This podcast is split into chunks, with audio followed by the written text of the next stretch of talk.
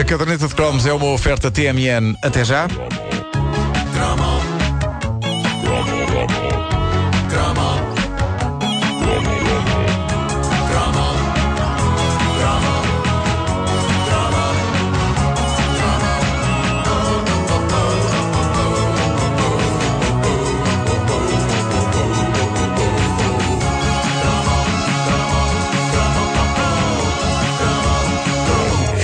Detetives clássicos estavam em alta na nossa juventude. Na televisão era impossível resistir ao poder de Poirot, brilhantemente interpretado pelo ator David Suchet.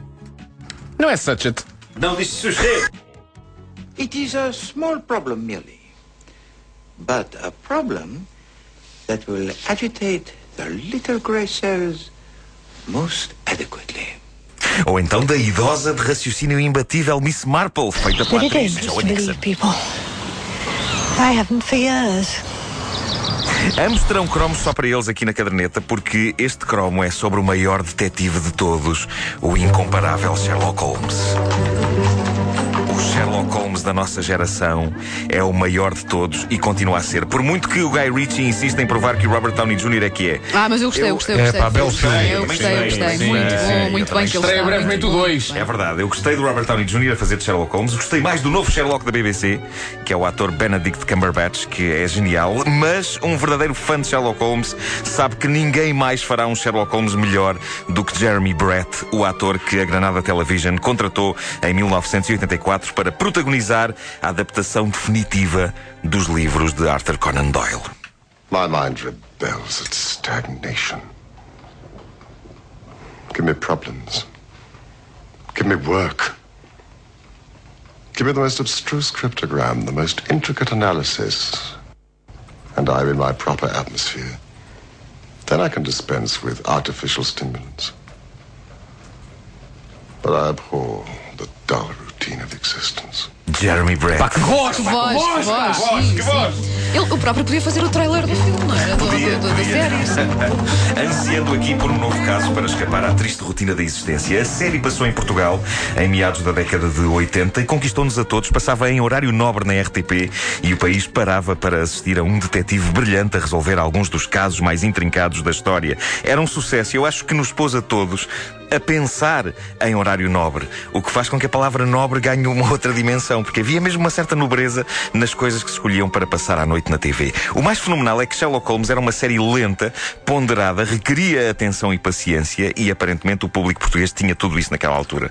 E uma coisa destas depressa se tornava num êxito de audiências. O que é que aconteceu entretanto? Não sei, mas sei que eu hoje, quando perco as chaves de casa, dou por mim a fazer raciocínios detetivescos para as reencontrar e faço inquéritos aos vários suspeitos. Geralmente o meu filho, a cadela e a gata. E descobre sempre que é o culpado? Sempre. Sou eu. Ah, mas isso deve-se à, à ginástica mental que Sherlock Holmes, a série com Jeremy Brett, eh, me deu nos anos 80. Infelizmente, ainda não me impediu de continuar a perder tudo, mas ajuda-me no momento de encontrar as coisas. Às vezes, às vezes ajuda. Outras vezes, o método de busca que se revela mais eficaz é o velho quando parares de procurar as coisas aparecem. E é verdade, porque às vezes dou por mim desesperado a dizer Ok, desisto, sento-me num sofá e lá estão os de pôr das chaves enfiadas entre as almofadas. A série Sherlock Holmes teve várias temporadas e, se a personagem do Dr. Watson a dada altura trocou de intérprete, nas primeiras duas temporadas foi um ator, David Burke, nas outras foi outro, Edward Hardwick, que morreu aliás há pouco tempo. Jeremy Brett, ele viveu quase os últimos 10 anos da sua vida para Sherlock Holmes. Ele começou a série em 1984 e terminou-a em 1994 e acabaria por morrer um ano depois. E ele próprio assumia em entrevistas que a personagem entranhou-se de tal maneira na vida dele que ele começou a sofrer fisicamente e psiquicamente com isso, com o lado negro e solitário do detetive que eh, acabaria por encobrir o lado mais sociável e alegre que o ator tinha. E numa entrevista ele chegou a dizer que fazer Sherlock Holmes tornou-se muito perigoso. Isto é que é entrega à arte, caramba. Ainda bem que ele não fez de serial killer. Sim, Estava tudo tramado. exato. Ah, em Portugal, os anos 80 foram de Sherlock Mania. Em 1986, enquanto a série passava na televisão, todas as histórias de Sherlock Holmes foram editadas em 12 volumes que saíam ao ritmo de um por mês. Não sei se vocês tiveram isto, mas Não. durante o ano de 86, se essa coleção não foi a coisa mais importante da minha existência, pelo menos estava no top 3. Porque todos os meses, no primeiro lugar estava o Jackpot. Ah, o bom. Jackpot 86. Claro.